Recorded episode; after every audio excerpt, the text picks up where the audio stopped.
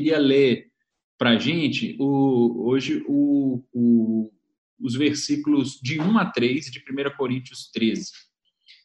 Diz assim: Se eu falasse a língua dos homens e dos anjos, mas não tivesse amor, seria como um sino que ressoa ou um símbolo que retine. Se eu tivesse o dom de profecia, se entendesse todos os mistérios de Deus e tivesse todo o conhecimento, e se tivesse uma fé que me permitisse mover montanhas, mas não tivesse amor, eu nada seria. Se desse tudo que eu tenho aos pobres e até entregasse o meu próprio corpo para ser queimado, e não tivesse amor, de nada me adiantaria. Até aqui.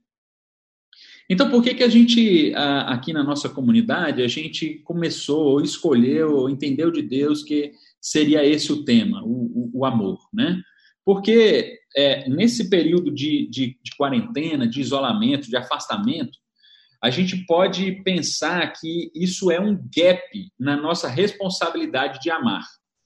A gente pode pensar que nesse período nós temos uma licença, já que a gente não encontra ninguém, já que a gente está recluso nos nossos aposentos, como diz aí o, o Diogo, é, já que a gente está nesse período onde a gente não se relaciona tanto quanto vinha se relacionando, a gente não tem a responsabilidade de amar, como se o amor dependesse da nossa proximidade. Então, isso é uma primeira razão pelo que eu acho importante a gente falar sobre amor nesse período. A gente precisa aprender que, é, para além da proximidade física, há, um, há outras formas de demonstrar esse amor, desse amor se encarnar nas nossas relações.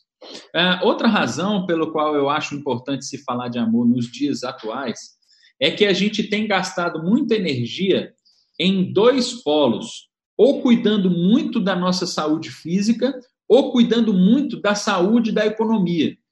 Ou a gente cuida muito da, do nosso corpo, da nossa integridade física, medo de sair para não pegar o vírus, usar os APIs aí que precisa ser usado, tem que fazer isso mesmo. Ou então a gente gasta muita energia cuidando do nosso bolso, a gente tem que inventar novas formas, ser inovador e, e arriscar mesmo até um certo limite aí, sair, ganhar o pão de cada dia. E a gente fica nessa polaridade, nessas, nesses dois cuidados, e acaba esquecendo de cuidar do nosso coração. E é, é, Jesus diz lá nas Escrituras que de que adianta a gente ganhar o mundo inteiro, de que adianta a gente preservar a nossa integridade física, de que, que adianta a gente ganhar é, é, a, a, economia, preservar a nossa, o nosso bolso, o nosso patrimônio e perder a nossa própria alma.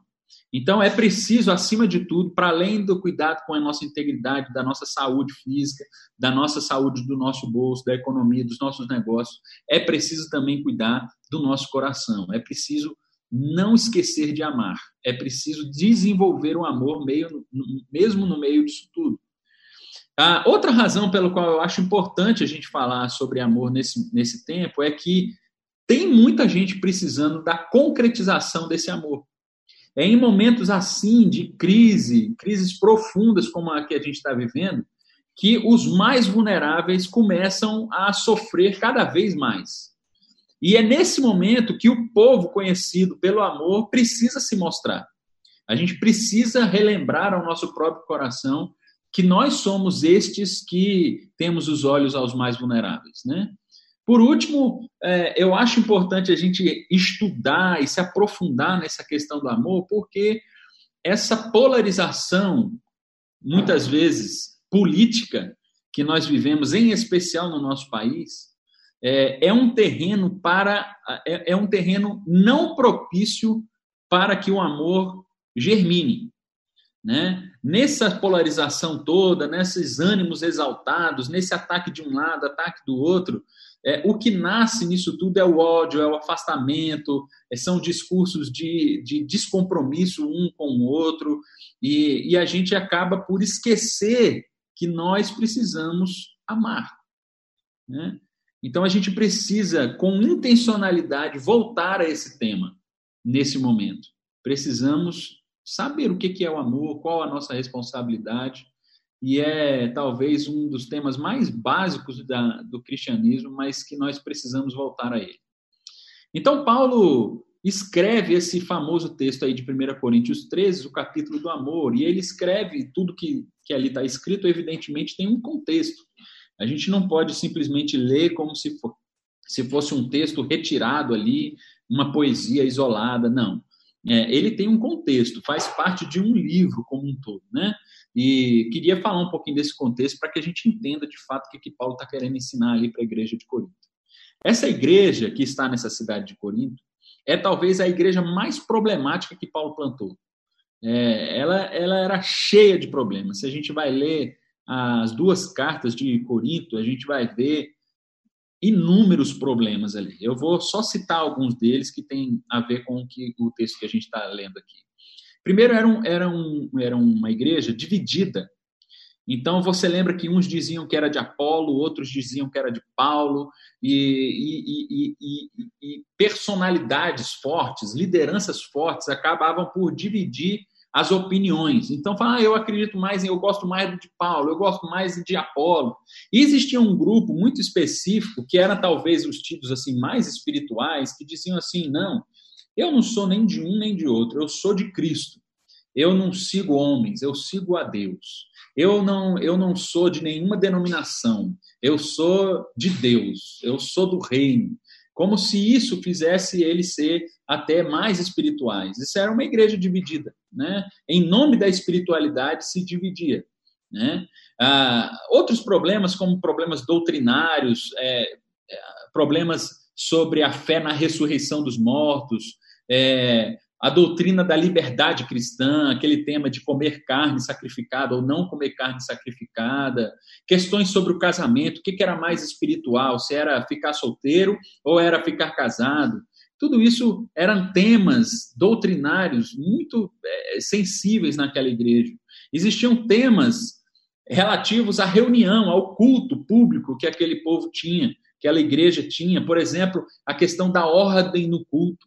Então, quando alguém se levantava para profetizar, todo mundo falava ao mesmo tempo, ninguém se entendia. Aqueles que falavam em línguas falavam é, desordenadamente, sem nenhuma interpretação, e por aí vai. Existia uma desordem no culto ali, inclusive na questão da ceia. Né? É, Paulo vai ensinar como é que é essa questão da ceia, porque imagine você que existiam aqueles mais ricos que chegavam antes naquela naquela refeição comum que eles tinham, que era a festa do ágape, do amor, é, e eles comiam, bebiam aquele uh, vinho da ceia, a ponto de ficar embriagado, e aqueles que eram talvez os mais necessitados chegavam depois e não tinham nem o que comer, ficavam com fome. Paulo está lá regulando essa questão também, como é que pode fazer. Existiam questões morais também muito sérias lá. Né? Um irmão que processa um outro irmão, que coloca o outro irmão na justiça, né? Ah, Paulo vai eh, dar instruções sobre o que proceder com isso. Irmãos que voltavam à prática da prostituição religiosa, que era uma prática do culto pagão naquela cidade, do templo de Afrodite, que usavam a questão da, da prostituição dentro dos templos religiosos. Tinha irmãos que voltavam a essa prática dentro da igreja de Corinto. Existia um homem que vivia com a sua madrasta né, é, é, ainda com seu pai vivo, ele a, a, a, resolveu ficar lá com a mulher do pai.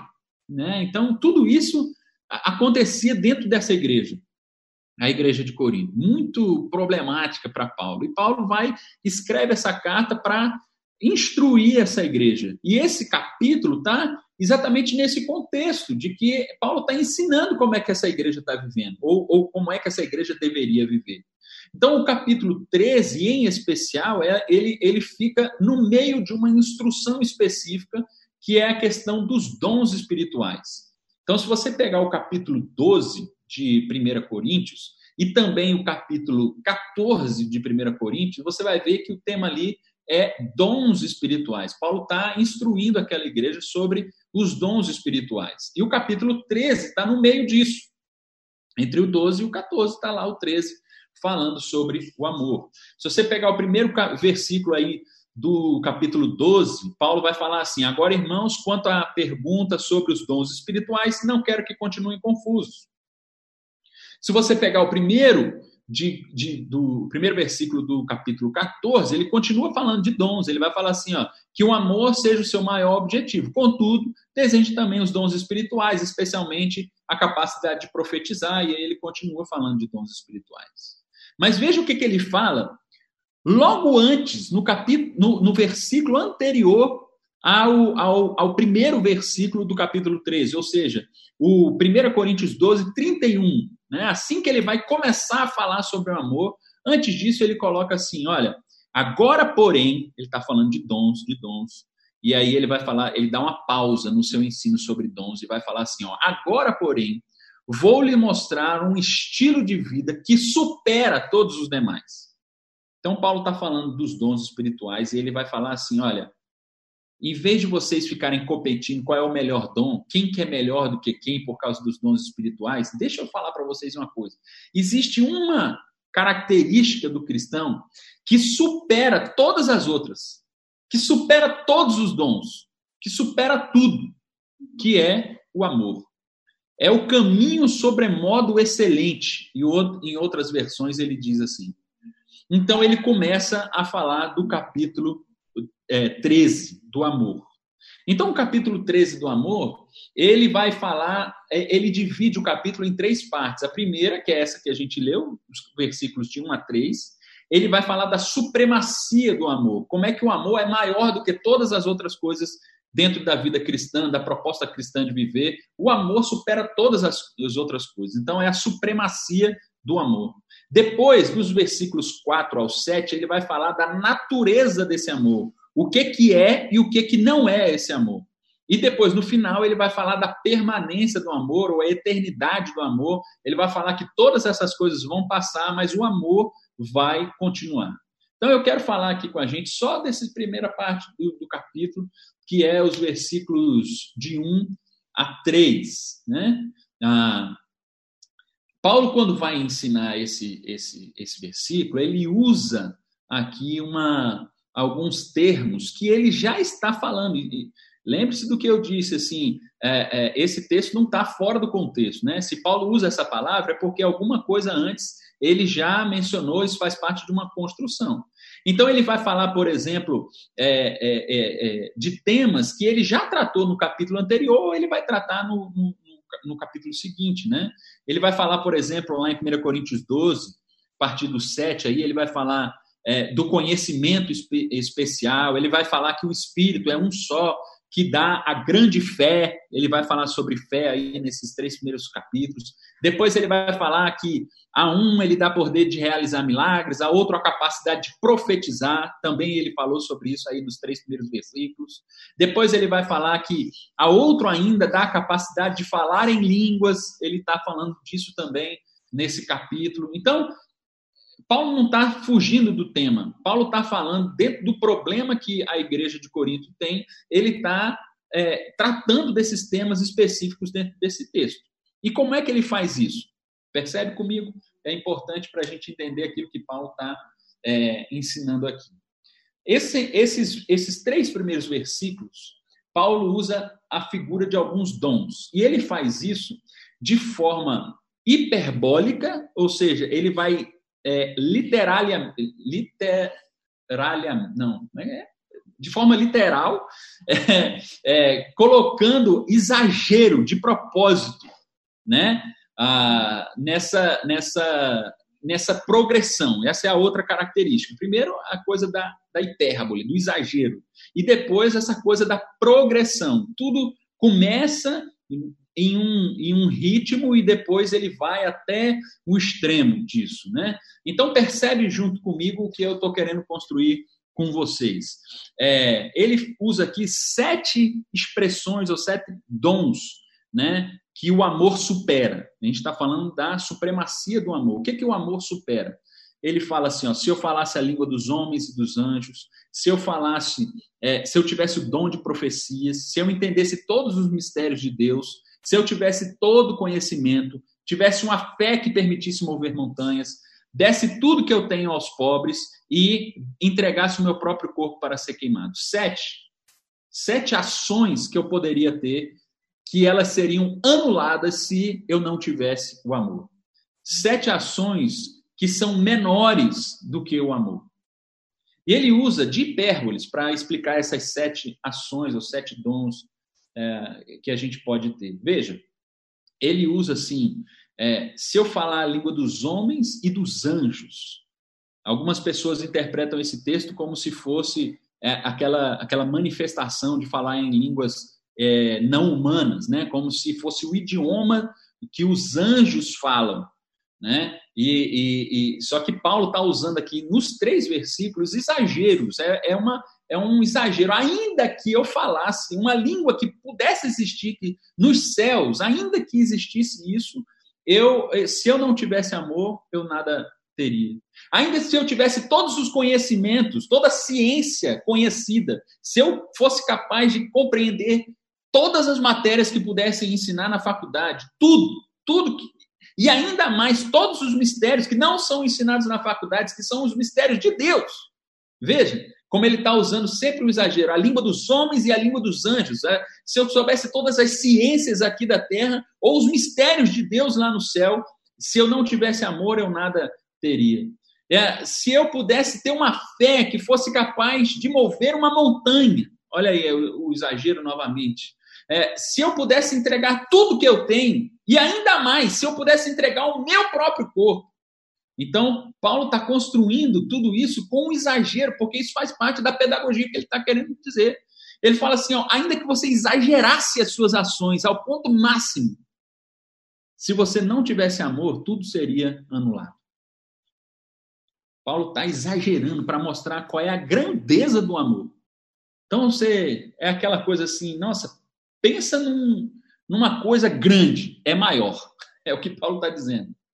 Pensa na maior coisa que você pode imaginar na vida. O amor é maior do que isso. É isso que Paulo está querendo construir com a gente. Primeiro, essa questão da hipérbole. Paulo está usando isso. E depois ele vai usar também a progressão. É interessante porque ele começa a sua lista de ações que a gente poderia fazer com as línguas. Ainda que eu falasse a língua dos homens e dos anjos, aquilo que eu posso dizer né? Depois ele vai passar por aquilo que eu posso saber. Primeiro aquilo que eu posso dizer, depois aquilo que eu posso saber. E por fim aquilo que eu posso fazer. Né? Então ele vai construindo isso. E para Paulo, o menos importante, isso não é novidade nesses três versículos, ele já tinha dito isso antes, e vai ensinar isso no capítulo 14, que o dom menos importante é o dom de línguas. Ele vai construir isso de forma literal aqui. Né? É, é, versículo 7 a 9 do, do, do 14, né? do capítulo 14, ele vai dizer isso: ó, eu gostaria que vocês falassem línguas, mas gostaria mais ainda que todos profetizassem. Né? A, a, diz assim: a, a, profecia é superior ao falar em línguas. Né? Depois, mais à frente, ele vai dizer: ah, se a gente usar palavras incompreensíveis, ninguém vai ser edificado, mas se a gente profetizar, então o povo é edificado. Então, veja, é, Paulo está dizendo assim para a gente que o dom de línguas é, é o começo da lista. É o começo da lista. E o fim da lista é o quê? Entregar o próprio corpo. É aquilo que o próprio Jesus fez, assim, entregou o seu próprio corpo para morrer por nós. Mas ele fez por amor não foi anulado, porque foi motivado pelo amor. Então, há uma lista de progressão aqui. E essa progressão, ela tem um critério. Qual é o critério da gente é, dizer qual é a ação mais importante para a menos importante? É o quanto elas impactam a vida de outros. Por que, que o dom de línguas na, na é, na linguagem, no ensino de Paulo aqui, é o menos importante, porque ele vai dizer assim: ó, quem fala em línguas edifica a si mesmo e não aos outros. E por que, que o, o entregar o próprio corpo para o outro, entregar todos os seus bens, é, é, é, é, é o mais importante? Ora, porque se eu entrego meu corpo, próprio corpo em favor de alguém, eu estou evitando que o outro morra. Eu morro no lugar dela. Eu entrego todos os meus bens para ela, o quanto isso impacta na vida daquela pessoa. Então, o que Paulo está ranqueando essas ações é a partir desse critério de quanto eles impactam a vida dos outros. Mas mesmo assim, veja, você pode fazer uma ação que salva a vida de alguém, você pode se entregar para alguém, mas se você não tiver amor, isso é nada diante de Deus. Isso é nada diante de Deus. Então, seja qual for o impacto que as suas ações têm na vida do outro, se não tiver amor, isso é anulado. Sabe o que, que Paulo está construindo aqui com a gente? É que o amor não é falar certo, porque eu posso falar a língua dos homens e dos anjos. Mas se eu não tiver amor, eu vou ser como um, um sino que toca agora, amanhã parou de tocar e não fez diferença nenhuma. Eu posso ter um êxtase a ponto de falar línguas que eu nem conhecia. Mas se eu não tiver amor, nada disso vale a pena. Então o amor não é sentir certo, não é falar certo. O amor também não é pensar certo, porque eu posso conhecer todos os mistérios de Deus, eu posso ter todo o conhecimento produzido na terra, mas se eu não tiver amor, isso não me serve de nada. O amor também não é falar certo, não é pensar certo e também não é agir certo. Porque eu posso dar tudo, posso dar a mim mesmo, mas se eu não tiver amor, nada disso tem valor. Então, Paulo está construindo isso junto com a gente. Está né? Tá dizendo que o amor supera o falar, o, o saber e o fazer. O amor é mais do que isso tudo. E aí, meus irmãos, eu acho muito importante a gente pensar assim que esse capítulo, o capítulo do amor, ele não é escrito, o, o destinatário desse texto aqui não é um, não são os famosos pecadores, não é gente que está perdida lá do lado de fora, não é, não são os malfeitores, não é, não o público que Paulo está escrevendo essa carta aqui para ensinar sobre amor, não é aquele estereótipo daqueles da, das pessoas do mal, não é. Ele está escrevendo aqui para aqueles que pensavam ser muito espirituais. Ele está escrevendo aqui para quem tinha muito dom. Tinha tanto dom que estava até causando confusão. Ele está escrevendo isso para a igreja. Ele está escrevendo isso para mim para você. Porque são esses que precisam, que precisam aprender sobre o amor. Porque eles podem pensar que porque agem certo, está tudo bem. Porque pensam e sabem coisas demais sobre Deus, dos mistérios de Deus, está tudo bem. Porque pensam que falam sobre Deus, está tudo bem. E não está. Se não houver amor, não está bem. Então, por último, é, para a gente terminar aqui, quero só colocar três pontos assim, citá-los apenas. Né? Primeiro, é, alguma lição que a gente pode tirar disso é assim que é possível a gente ter uma estética religiosa é possível a gente ter ações solidárias sem, contudo, ter nada de amor. É possível alguém entregar a sua vida em favor de outra pessoa sem ser por amor. Como pode ser isso? Ah, eu posso ser obrigado a fazer. Ué. Alguém pode me ameaçar e eu sou obrigado a fazer isso e fazer com pesar. Ou eu posso fazer por vaidade para que meu nome seja escrito na história, para que eu possa ser lembrado. Eu posso dar todos os meus bens para que eu saia, saia bem na foto. E o meu interesse não seja de fato naquela pessoa. Eu posso fazer isso por N motivos. Então é possível a gente ter uma estética, uma aparência religiosa. Eu posso ter eventos e ações solidárias sem, contudo, a gente ter nada de amor. Nada de amor. Então, cuidado com a sedução da aparência, da estética. Cuidado. O que a gente precisa mesmo é da essência, é cuidar do coração e não da nossa aparência. Não interessa o que a gente sabe, faz ou fala interessa é o nosso coração estar encharcado desse amor. Essa é a primeira coisa que eu queria colocar. Segundo, é que sem amor, sem amor, nenhum conhecimento, nenhuma manifestação extraordinária, nenhuma oratória, nenhuma ação caridade, é, de, de, de, de caridade, ação caridosa, nenhum autossacrifício, nada disso tem valor. Então, a gente pode fazer uma série de coisas, mas se todas elas não estiverem movidas pelo amor dentro de nós, elas se tornam nulas. Então, se por um lado a gente tem que ter cuidado com a sedução da estética, da aparência, a gente precisa ao mesmo tempo olhar para dentro de nós e analisar: será que o que a gente faz é motivado, no final das contas, pelo amor mesmo? Será que é por isso? Por que a gente prega? Por que a gente doa uma cesta básica? Por que a gente faz alguma caridade? Por que a gente participa de, uma, de um culto como esse online aqui? Por que a gente vai à igreja? Por quê? Será que tudo isso é motivado pelo amor? Será mesmo? Porque se não for, a gente precisa reavaliar todas essas ações. Aliás, esse é um exercício que a gente vai levar para o resto da vida. A gente precisa se analisar sempre e verificar se o amor não é a motivação de tudo que fazemos. E por último, talvez assim é a é o ponto chave de Paulo aqui é o seguinte: a principal evidência da maturidade cristã é o amor.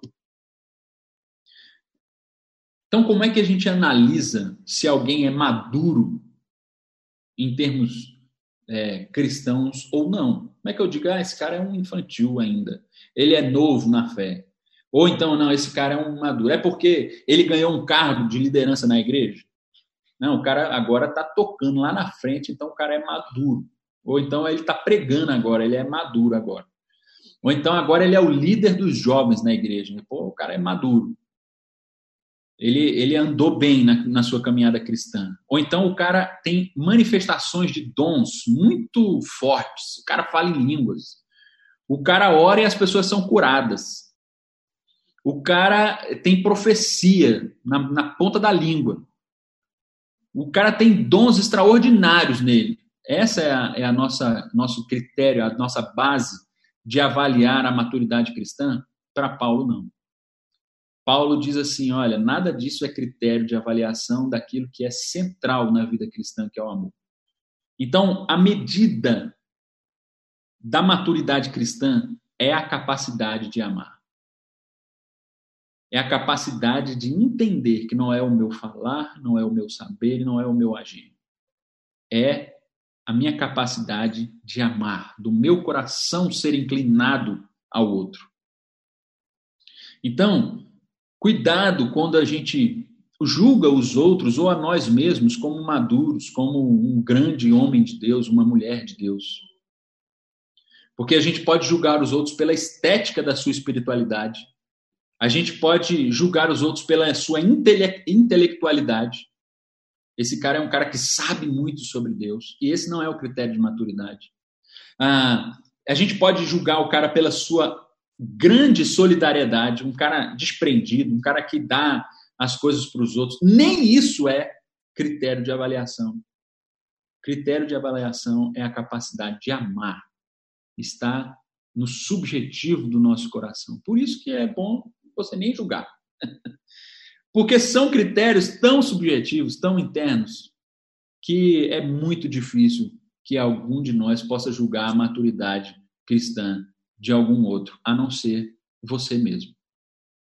Julgue se você é um cara que está amando de fato, ou é um cara que está aparentando saber muito de Deus, sabendo falar muito sobre Deus, ou até fazer muita coisa para Deus mas saiba que é possível fazer tudo isso, aparentar tudo isso e não ter nada de amor. Então, meus irmãos, eu queria deixar essa reflexão para nós. Eu acho que é, é, muito importante, é fundamental que a gente analise nesse tempo que a gente está é, essa questão do amor. Né? A gente precisa pensar sobre isso. A gente não pode fechar os nossos olhos para essa questão do amor, porque a gente facilmente é seduzido, principalmente agora cuja internet é o nosso é o nosso ponto de contato, a gente pode facilmente cair na tentação que as redes sociais nos convidam, que é a tentação da estética, do aparecer. Porque eu só posto aquilo que, que faz eu parecer bem na fita. Eu não posto meus fracassos, eu posto, eu posto as minhas vitórias.